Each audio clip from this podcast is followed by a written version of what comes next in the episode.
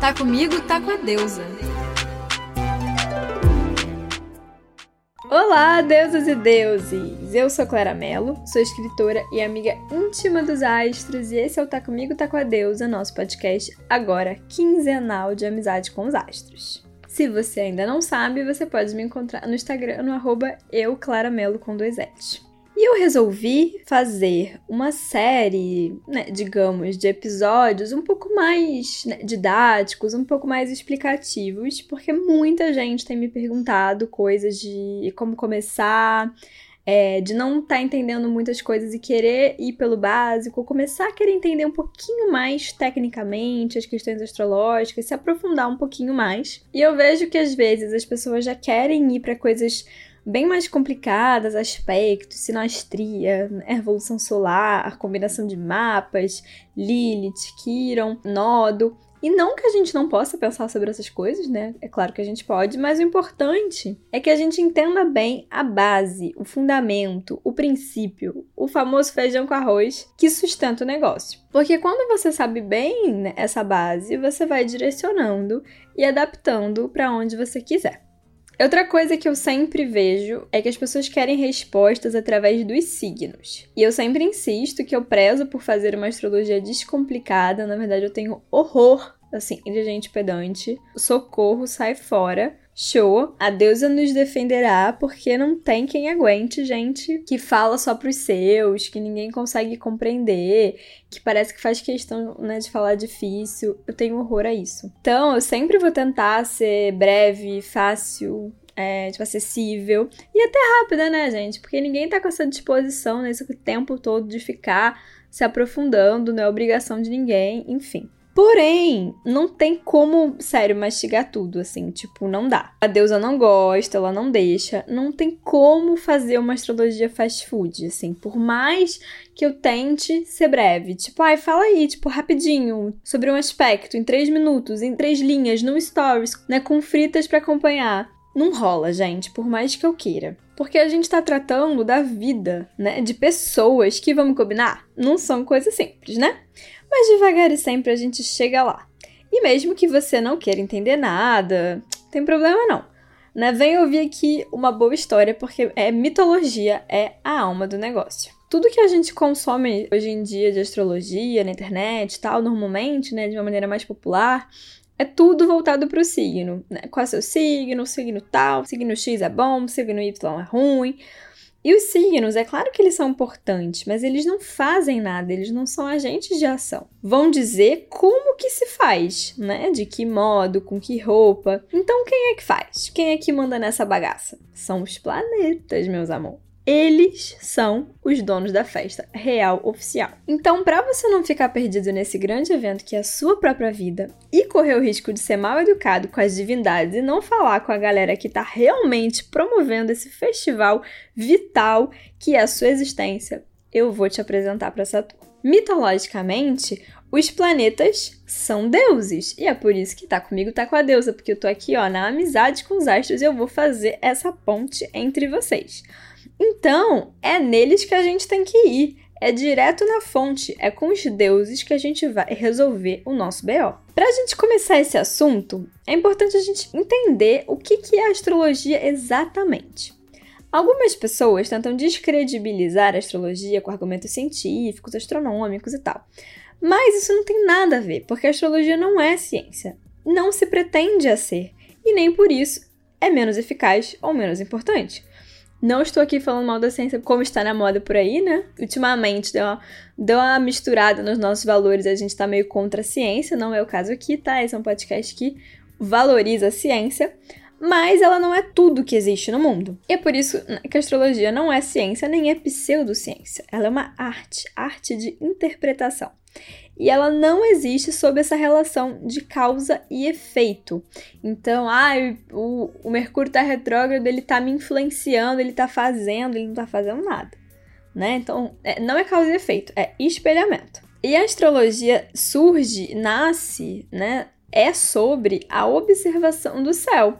Que é algo que hoje, tipo, a gente até se desconectou um pouco, porque a gente não olha mais pro céu, né? A gente fica vendo astrologia só ali no programa de computador, no site, né? No software. E esquece da base, às vezes, que é a observação do céu do ponto de vista da Terra e a interpretação daquela simbologia. E, né, por conta disso, tem uma perspectiva geocêntrica, ela parte da perspectiva da Terra, porque nós estamos observando daqui. Então faz o seguinte, já pega o seu mapa, segura nele, segura na mão da deusa, que a gente vai dar assim, devagarzinho, um passeio com os donos da festa, com a galera que faz e acontece na sua vida. Se você não fez o seu mapa ainda, né, vai lá no astro.com, bota dia, hora, cidade que você nasceu. Não se preocupe em entender. Vai aparecer um gráfico, uma mandala, você vai me chamar de maluca porque você não vai entender nada, mas fica calma, só traz ele pra cá e vamos entendendo aos pouquinhos. Muita gente pensa que a astrologia se resume a signos, né? Que, como eu falei, se popularizaram muito e tal. Mas não, minha gente, a gente vê por planeta e tem uma ruma de planeta para a gente analisar. Então, primeiro, a gente vai falar dos luminares, Sol e Lua, que é uma dupla de muito prestígio e muito protagonismo. É o princípio masculino e feminino que todos nós temos. Popularmente, a gente chama eles de planetas também pela função que eles exercem. Claro que a gente sabe que não é planeta, é só para facilitar aqui o, né, o nosso rolê. Mas se você for mais purista, se você se incomodar com chamar de planeta, não tem problema. Chama de luminares, que tá lindo também. Sinceramente, tanto faz. O Sol, que é esse né, poderoso chefão, a celebridade. Lembrando que quando a gente fala, ah, eu sou taurino, eu sou virginiano, você está falando do signo que está o seu Sol. Então a gente já vê por aí como que ele é famoso, né? Famoso que esquenta, que brilha. O Sol tem uma natureza generosa, porque ele divide sua luz com os outros planetas e graças a isso a gente consegue ver, né, todos eles. Porém, aquilo que fica também perto do Sol demais, né, queima, fica invisibilizado. O Sol possibilita a vida, mas perto do Sol demais também não tem vida. O sol é nosso espírito, nossa vontade mais essencial. Muitas vezes o ascendente ou até a lua né, vão falar mais sobre a nossa personalidade, né, ou sobre o que, que os outros captam né, da gente, o que, que a gente mostra mais, do que o próprio sol, porque ele é a celebridade, ele é aquela pessoa que ninguém chega muito perto, a gente vê só ele passando, entendeu? Ele é o rei. Então ele manda e os outros planetas vão lá sujar as mãos para realizar aquela vontade dele. É aquilo que você quer, assim, no mais íntimo, no mais profundo. O sol não é o ego, pelo contrário, ele é o espírito. É até difícil para nossa sociedade que é tão materialista para a gente entender um pouco desse conceito, mas assim, eu convido todo mundo assim a abrir a cabeça, assim, sabe, expandir bastante para a gente entender bem esses conceitos. Sol também vai ser pai, figuras de autoridade, figuras paternas e o marido. Sim, pai, o marido, mesma representação, Freud explica. Sim, seu mapa não fala só sobre você, ele vai falar do seu entorno, do seu contexto. E é muito importante a gente falar sobre isso, que nem tudo no nosso mapa fala da gente. Né? Ele pode estar representando coisas, pessoas do seu cenário de vida. Nós somos seres coletivos, inseridos em uma realidade social, né, cultural. E acho que um dos convites da astrologia também é pra gente parar de se ver assim como esse brilhinho único separado no mundo, né? A gente faz parte de um todo. O sol, né, ele pode ser generoso, célebre, né, é, brilhante, mas ele também pode ser tirânico. Para os persas, o sol era Mitra. Para os hindus, Brahma. Para os fenícios, Adonai. Para os gregos, Hélio. E depois Apolo. Para os astecas, eu não sei falar o nome, então você vai lá no Google procurar. No mito grego, o nosso camarada Hélios tinha a função de trazer luz e calor aos homens. Ele tinha um carro de fogo que era puxado por quatro cavalos brancos que soltavam fogo. Toda manhã, Hélios saía ia até o pico mais alto no meio-dia e depois ele ia descendo, descendo e descansava lá no final do dia atrás das montanhas. No corpo, só vai falar do coração, da vitalidade, da circulação de sangue, das artérias e da coluna vertebral. O signo que está seu Sol vai mostrar o caminho espiritual. E a casa que está o Sol né, pode indicar ali o início desse caminho. Vai mostrar também um foco e uma circunstância em que a gente brilha, que a gente aparece e também uma coisa que a gente quer dominar de alguma maneira. Vou fazer um episódio, ou mais até, só para falar das casas, que são assim, o recheio da empada. Mais uma coisinha de cada vez, é só para te lembrar que caso você não saiba ainda, nosso mapa ele é uma mandala, ele tem 12 casas astrológicas que são o cenário, são os cenários onde o rolê da nossa vida acontece. Então, como você já sabe, quem faz acontecer são planetas. Os signos são o quê? A roupinha, o look que eles estão usando para causar. E as casas é onde eles vão aparecer, onde eles vão causar na nossa vida. Aí, meus amor, luz na passarela que lá vem ela. A não menos importante, Lua. Talvez eu vá chocar, assim, parte de vocês que está acostumado a ver Lua como uma coisa muito imaterial, sentimental e tal. Mas a Lua vai falar da matéria. Sim, o Sol é a celebridade e a Lua é popular. O Sol é o espírito, essa coisa mais imaterial, e a Lua vai se preocupar com as necessidades. Então, da Lua a gente chega perto, a gente se aproxima. É a Lua que faz né, contatos. Pessoas que são muito populares têm uma lua forte. Assim, eu nem vi o mapa, eu tô aqui chutando, mas sei lá, Ivete Sangalo, que é uma pessoa muito popular, em que a gente fica se sentindo super íntima dela, a gente nem conhece, mas a gente super se acha próxima, ela é muito próxima das pessoas, ela pode ter né, uma lua muito forte. E pessoas que são célebres, notadas, mas bem mais reservadas, tipo Marisa Monte, tipo Roberto Carlos, essas celebridades, mas que têm um certo distanciamento, elas podem ter um sol mais forte, por exemplo. E a lua, ela é extremamente importante, assim. Eu brinco dizendo que ela é uma sabotadora de mapa, assim, número um. Porque ela é a nossa necessidade emocional. E quanta coisa na vida a gente não faz, faz mal ou faz menos por conta das nossas emoções. E ela também é mãe, figuras femininas, esposa, lar, pátria e a infância. E olhando assim para a astrologia mundial, né, ela vai representar o povo, população. E a lua nutre, traz acolhimento, demanda emocional e também, né, tortura, né? Basta ver o que líderes muito populares, né, conseguem fazer. A gente às vezes fica com essa ideia, ah, é a lua, mãe, a mãe é boazinha, a mãe não é sempre boazinha, né? E ela é a nossa necessidade de pertencimento, de ser parte de algo.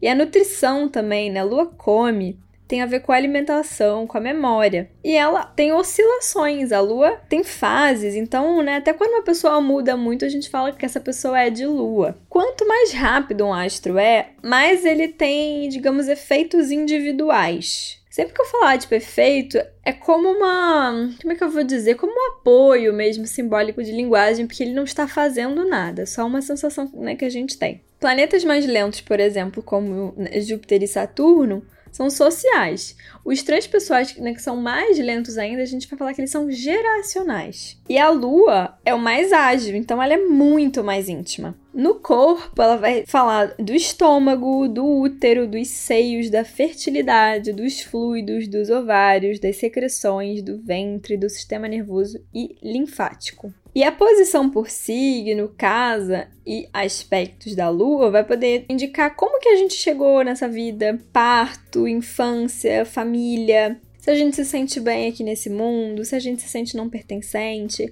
E também fala da nossa é, reação mais inconsciente também, assim, nossas emoções, os reflexos emocionais, os comportamentos mais automáticos, instantâneos, o nosso inconsciente e a nossa percepção mais sensorial.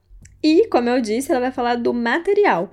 Em culturas antigas, mulheres, deuses representavam a abundância material e a concretização de algo material. Então, é muito comum sonhar com mulheres, com deusas, enfim, antes ou durante a concretização, a materialização de alguma coisa. No Egito, a lua é Isis, que protegia as crianças, o parto e a agricultura. Entre os gregos era Selene, que tinha um carrão prateado com dois cavalos. Você tá vendo que os gregos se amarram no negócio de um carro com cavalo. E que depois foi substituída por Diana, que também protegia o nascimento. Um exemplo bem legal é a Frida Kahlo, né, pintora mexicana que tem uma lua super forte. A Frida tem Sol em Câncer, né? Então o dispositor desse Sol já é a Lua.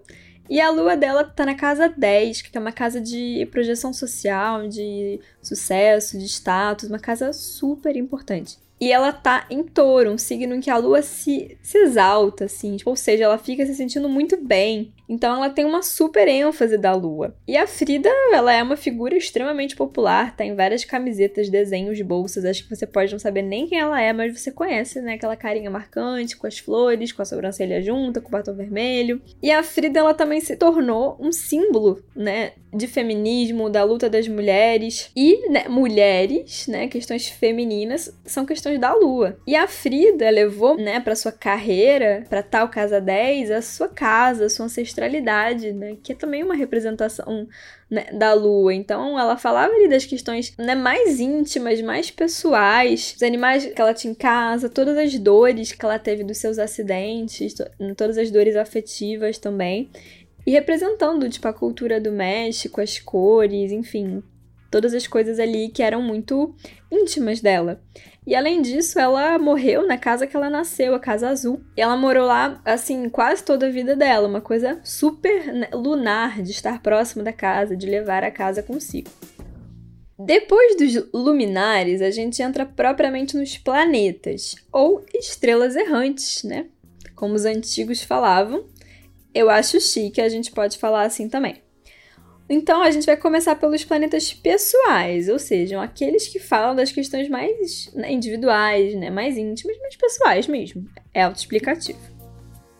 Mercúrio. Mercúrio é um dos planetas mais importantes e um dos menos prestigiados, eu acho. Assim, as pessoas pulam Mercúrio. Assim, tipo, quem já sabe um pouquinho mais, né? Ah, eu tenho Sol tal, ascendente tal, a Lua tal e Vênus tal. E nosso amigo Mercúrio?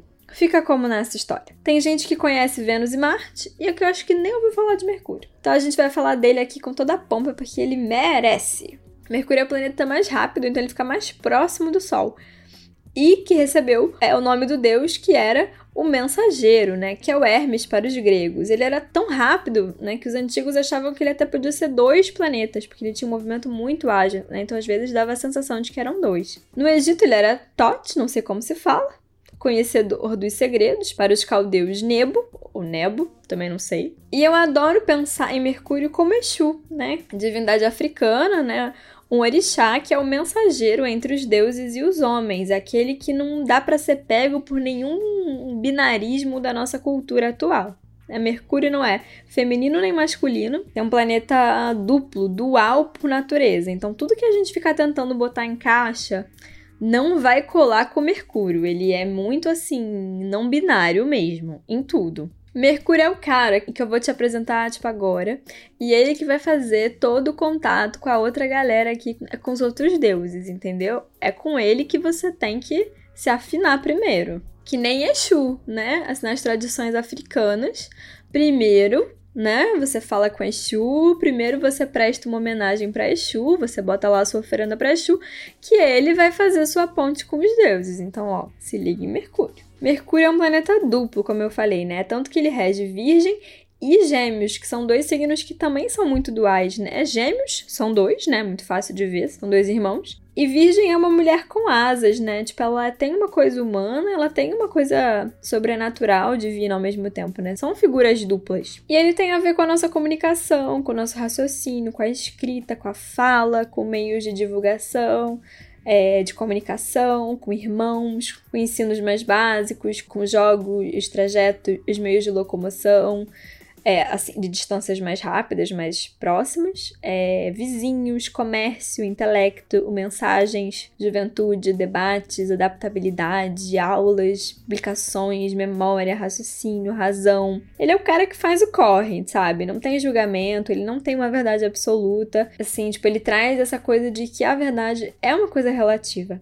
E ele é fundamental para todas as trocas que a gente faz na nossa vida. Para a astrologia tradicional helenística, é, Lua e Mercúrio são significadores da mente, então essa duplinha vai ditar muito de como a gente pensa, né, de como a gente é, assim, raciocina, de como a nossa mente funciona. E no nosso corpo, ele vai representar mãos, braços, sistema nervoso, faculdades mentais, a língua, nossos cinco sentidos, os aparelhos respiratórios, os ombros. Eu acho que um mito muito interessante é que Mercúrio, enquanto assim, ele era um bebê ainda, ele saiu por aí meio fugido, né? Foi até Tessália, é assim, tipo, onde estavam os rebanhos que Apolo, que é o irmão dele, estava cuidando, e ele roubou roubou assim, os rebanhos, foi super sorrateiro, inventou ali, ligou tudo, fez tudo certinho assim para ninguém descobrir, fez tudo o que tinha que fazer, foi super versátil, astuto, super inteligente e, né, e a gente já vê, né, tipo a moral também, ele roubou. E Apolo tinha o dom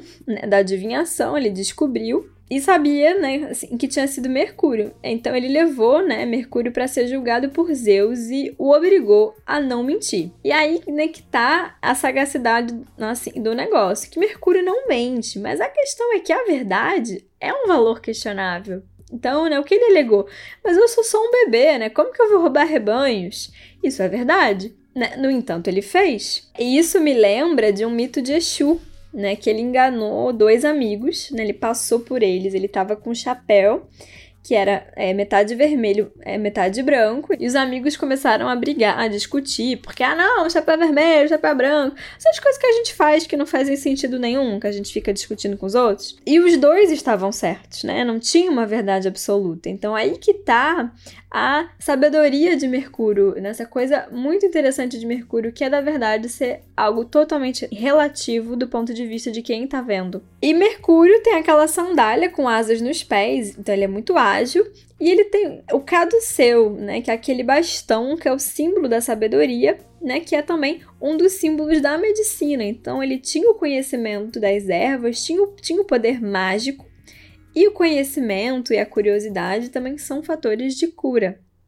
Um exemplo muito legal de uma pessoa com Mercúrio forte no mapa, assim, é o Chico Buarque. Ele tem muitos planetas em gêmeos, ele tem ascendente né, em virgem, que são signos que são regidos né, é, por Mercúrio. E o Chico, ele se destacou muito pela inteligência, pelo domínio das palavras, por ele, é, ele conseguir chegar ali na palavra exata, por conseguir ter muitos personagens diferentes. Então ele, tipo, às vezes ele fala como mulher, às vezes como malandro, com figuras com, né, é o trabalhador, são muitas personas diferentes, muitas facetas. O samba são as peças, as músicas de amor, né, o trovador às vezes. E ele ganhou muitos prêmios pelo domínio da palavra, né? Ele escreveu literatura também. E tem toda essa afinidade assim com a figura do malandro que eu acho que tem tudo a ver com Mercúrio.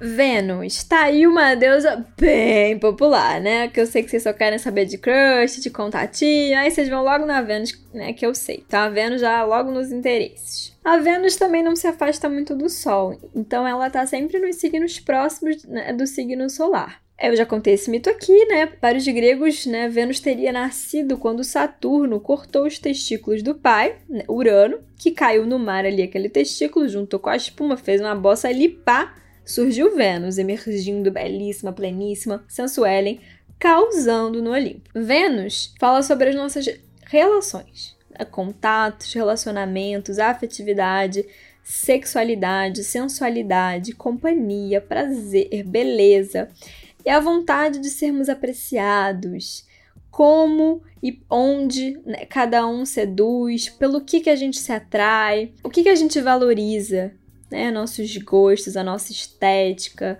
é o que, que a gente acha bonito, o que, que a gente acha elegante, e a diplomacia e a arte também. Então, o signo né, que está a Vênus, ela mostra como são expressadas as emoções nos, né, nos relacionamentos, principalmente os afetivos e românticos, e também né, nossos valores materiais, sociais, onde tem estética, graciosidade, beleza. E a casa que a Vênus está, ela pode dizer onde, né, em que situações, né, que a gente começa relacionamentos, onde que a gente conhece pessoas, é, tipo, onde que esses relacionamentos eles se desenvolvem, onde que você coloca seu charme, sua beleza, tipo, onde que tem uma parte ali que tá embelezada, né?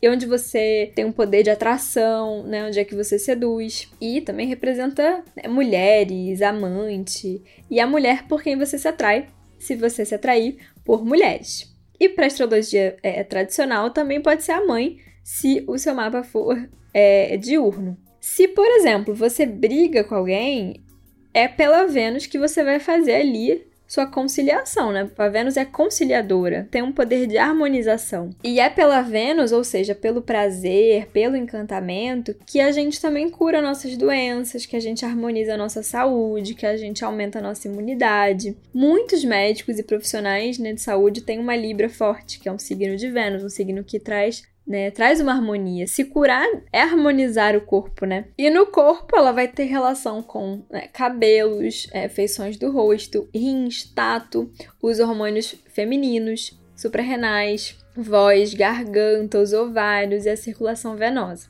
Bom, a gente pode pensar em alguns bons exemplos. Eu gosto de pensar no exemplo da Sandy. Eu já falei do mapa dela aqui no episódio sobre Sandy Júnior. Ela tem ascendente em touro, então a Vênus é o regente do ascendente, né, o que é uma coisa muito importante, porque o regente do ascendente ele vai dar todo um tom para todo o seu mapa. E a Vênus dela é tá na casa 10, a casa de projeção social, né, o topo do mapa, então aparecendo muito, né? E além né, dela trabalhar com arte, que é um assunto de Vênus, ela tem esse jeito muito doce, muito simpático apesar, né, de ser aquariana. Então, de vez em quando ela dá umas ela dá umas patadas aquarianas, mas ela tem toda uma simpatia, né, toda uma doçura, tem toda uma diplomacia, não entra muito em conflito, não se envolve muito em polêmica. E, e mesmo sem ela explorar, tipo, a vida afetiva, o, o erotismo, tá ali sempre sendo, né, considerada, tipo, a mais bonita, é, mais sexy do ano, do mundo, do Brasil. Então aquela Vênus ali no topo da cabeça, é, tipo, aparecendo muito, né? E outra pessoa que eu acho legal de ver, assim, é a Angelina Jolie, que ela tem uma Vênus em câncer como eu, só que na casa 1, então a casa do corpo físico, né? Então aquela beleza aparecendo fisicamente, aquele charme, né? Aquela sensualidade na, né? no corpo, na aparência. Marte. Esse aí é o planeta treteiro, entendeu? É o cara que arruma kizumba, aquele cara que causa na festa, que cria aquela confusão, que corta as cabeças e que vai lá sujar suas mãos para conquistar aquela vontade do sol, né? Ele vai lá buscar né, o que o sol quer, ele vai lá lutar, guerrear, batalhar. Na Grécia, ele não era um deus que tinha muita popularidade, não. Que só simbolizava guerra, sangue, um deus agressivo, que só apontava desentendimento. A galera não curtia muito ele, não. Já em Roma, que já né, valorizava mais essa questão da guerra, ele foi um grande sucesso. Mas ainda como esse deus né, brutal. No corpo, ele tem relação com sangue, com as hemácias, com a hemoglobina, com os músculos e né, com os órgãos geradores e excretores. Ele tem uma analogia também com acidente, cirurgia, luta, com a raiva, com desejo, com ataque, competição, soldado, militar, açougueiro, dentista, né? tudo que usa essas ferramentas de metal, assim, com armas, com instrumentos cortantes, com queimadura, com incêndio, com violência, com coragem, vitória, ferramentas, né? O Marte tem essa ligação com as ferramentas, força e homens, né, de modo geral. É ação, agressividade, resposta assim, tipo, ao estímulo. É, ele representa um certo instinto de sobrevivência, né? Importante até para o seu nascimento, porque na hora que você nasce, você tem que fazer uma força de botar a cabeça para fora, que é uma coisa super agressiva, uma coisa de Marte. E a cabeça também tem a ver com Marte, então, né, botar a cabeça para fora. Quando nós estamos assim, nos sentindo ameaçados por alguma coisa, quando a gente quer vencer alguma coisa, ultrapassar né, alguma coisa, a gente vai usar o nosso Marte para se defender ou atacar. E assim como Vênus, né, é, para quem se interessa por homens, ele vai simbolizar o homem também, né, por quem você se atrai. Embora, né, Lua e Sol vão mostrar com quem você se casa. Por isso, algumas pessoas podem ter esses conflitos entre querer um tipo de relação, mas acabar se atraindo por outras pessoas. O Marte vai indicar assim, aquele desejo que motiva as ambições. E também, né, como a gente expressa a nossa raiva, a nossa violência. Assim, é uma maneira de agir para vencer, de conquistar com influência dos seus desejos. Ele pode ser brutal e destrutivo também. Né? Assim, lembrando que ele não necessariamente vai estar falando só sobre você. Então, né, de repente, ele tá ali, né, posicionado né? Assim, vou dar um exemplo. Ele tá posicionado numa casa de família, então tem muita briga na sua família, muita confusão, né? Às vezes tem até questões que são, são alheias a você. Então, o signo que o seu Marte tá são utensílios, a vestimenta, que instrumentos você vai usar para lutar, para guerrear, é como você age, sobrevive. E a casa vai demonstrar onde essa ação né, de sobrevivência vai se fazer mais necessária e onde você pode ter conflitos, onde você precisa guerrear, né, vencer. Né. Marte vai falar de acidentes, de cortes, de incêndios, então também pode ter né, assim, tipo, essas simbologias, lembrando que não é para ficar apavorado, você também pode né? Tipo, às vezes aquilo não vai acontecer diretamente né, com você, você vai ver, você vai pensar sobre, né? Enfim. E está presente no mapa de todos nós, gente. Tretas, acidentes, né? Acontecem no mapa de todo mundo, acontece na vida de todo mundo o tempo todo. E a mitologia, assim, que eu acho mais legal para entender é, é Marte, a mitologia de Ogum, que é um orixá, não, é um deus africano que simboliza guerra, luta, né? O vencedor de demandas. E ele também é, tem essa simbologia de, do metal, né? Dos instrumentos, né? De fazer, de ter esse domínio, digamos, da tecnologia, de também, né? Construir aquelas armas, mexer com metal. E Ogum chega depois de uma batalha na sua cidade, ele estava esperando que ele fosse ser reverenciado e que fosse aquela festa para ele e tal. Só que ele chegou no meio de um rito, então ninguém tava podendo falar, nem comer, nem. Tipo, tava todo mundo em silêncio, porque tava né, todo mundo fazendo ali uma coisa religiosa. E ele não sabia, também não quis saber, também não perguntou, que ele é assim, né? É por impulso. Ele ficou muito revoltado e cortou a cabeça de todo mundo na cidade. E né, dessa, né, desse ato né, assim, de violência, que depois ele ficou se sentindo, né? Tipo, se arrependeu, teve ali naquele né, momento de lucidez, aquele caos. Foi aí que ele deixou né, o mundo dos homens e virou um orixá. E como exemplo, né, eu vou usar o Belchior, né, que tinha vários planetas em escorpião, incluindo Marte, né, ou seja, ele tinha um Marte domiciliado, né, já que Marte é o regente de escorpião. Como eu já falei para vocês em outros episódios, na astrologia moderna, a gente considera dois regentes para escorpião, né, Plutão e Marte. E na astrologia tradicional, só Marte. Eu sempre olho os dois. O Belchior né, traz nas suas músicas sempre a imagem de armas, facas, né, punhal, tipo objetos cortantes que são símbolos super marciais, né? Eu quero que esse canto torto, feito faca, corte a carne de vocês. Alguma curva no caminho, é um punhal de amor traído. Meu coração selvagem, meu som, minha fúria, tem essa pressa de viver, né? Vem correr comigo, vem correr perigo. Pressa também é uma coisa muito de Marte, né? Essa energia acelerada e assertiva, fúria, selvageria, né? perigo, tudo isso são assuntos extremamente marciais. E eu acho ele um bom exemplo para a gente ver como nem tudo é literal também, né? Tipo, ele não foi de fato manejar armas, facas e tal, mas ele trouxe essas imagens para música, né? Por hoje é só, meus consagradinhos, porque eu já falei pra caramba, quero deixar aqui esse gostinho de quero mais, entendeu? Pra vocês ouvirem bastante. No próximo episódio, a gente vai dar continuidade, a gente vai lá na turma do fundão, tá? Planetas sociais e transpessoais, não menos importantes, aliás, grandes autoridades. É que a gente vai começando aqui, né, aos poucos. A gente não chega na festa e vai lá falar com os chefões logo. A gente vai aqui primeiro, né, com a galera mais perto da gente. Então, vai ouvindo, manda para todo mundo, vai olhando seu mapa, vai anotando e não esquece de me contar que eu quero saber. Não fiquem preocupados em entender tudo, tá? Curte a mitologia, vai sentindo, vai observando e relaxa. Tá comigo, tá com a deusa. Um beijo para vocês, um beijo pro Cosmos e até o próximo episódio.